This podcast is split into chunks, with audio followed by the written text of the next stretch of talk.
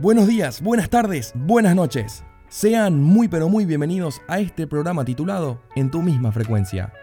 Podcast dedicado a la historia, al mundo, la música, cine y mucho más. Te traemos un variado contenido de curiosidades, acontecimientos y hechos que marcaron un antes y un después. En este primer episodio hablamos de la cultura viajera, cultura de viaje o hasta errante viajero. Un estilo de vida que se ha impuesto en la sociedad actual. Las preguntas de hoy. ¿Por qué nos apasiona tanto conocer nuevos destinos?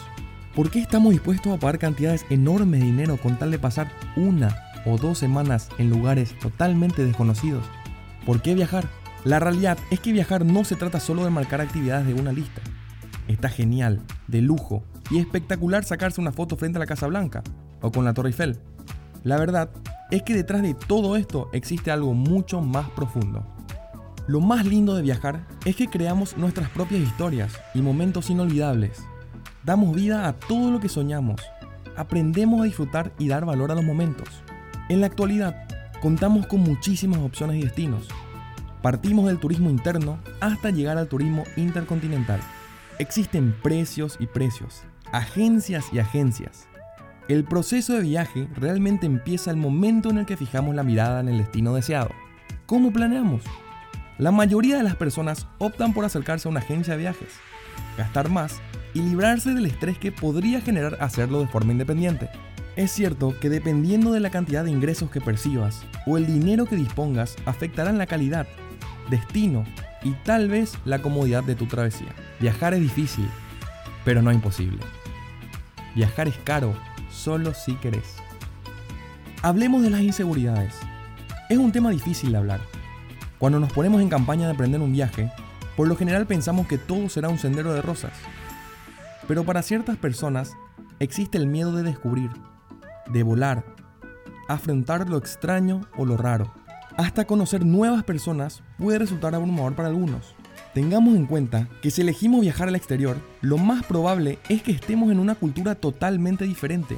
Exista una barrera de idioma e inclusive la comida sea muy distinta a la que estás acostumbrado. El miedo es uno de los factores más influyentes en el momento de decidir si aventurarte sea lo mejor para vos.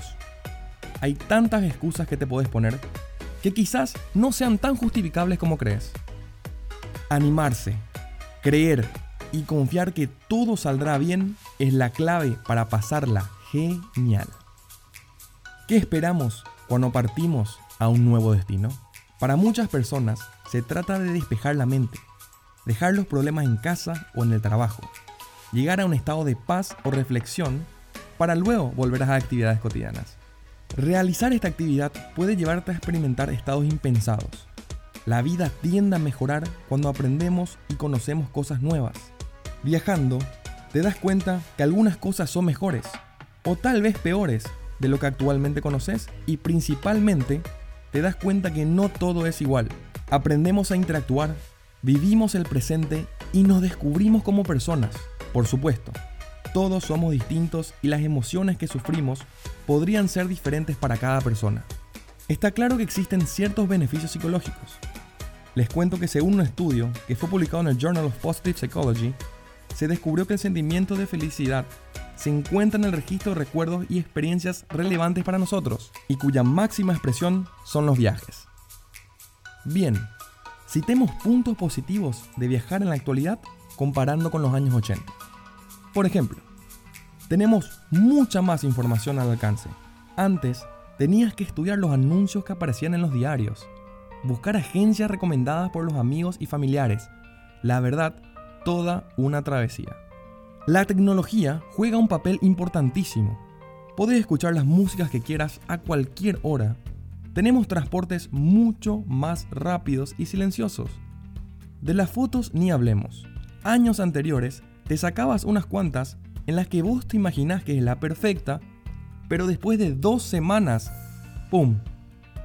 Te das cuenta que saliste con un ojo cerrado o miraste para otro lado. Mal, mal.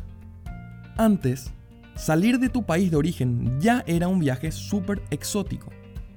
Ahora, no solo viajamos más al extranjero, sino que cada vez buscamos un destino más lejano y exótico que el anterior.